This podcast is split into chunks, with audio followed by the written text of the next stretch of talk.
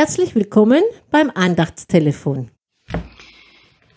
Gute Worte für dein Leben. Ich freue mich, dass Sie wieder eingeschaltet haben und grüße Sie herzlich, wo Sie auch immer sein mögen.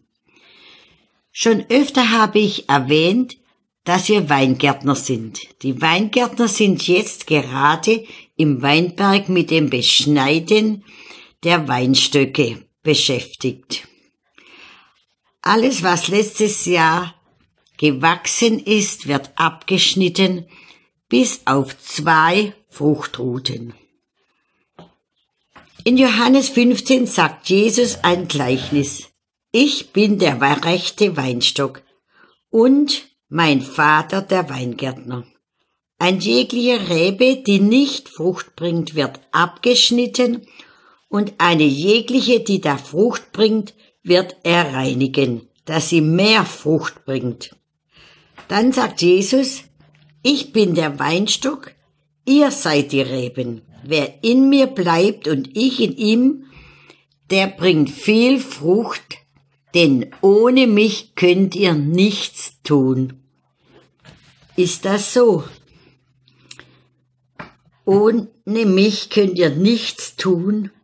Da regt sich doch schon einiges in uns.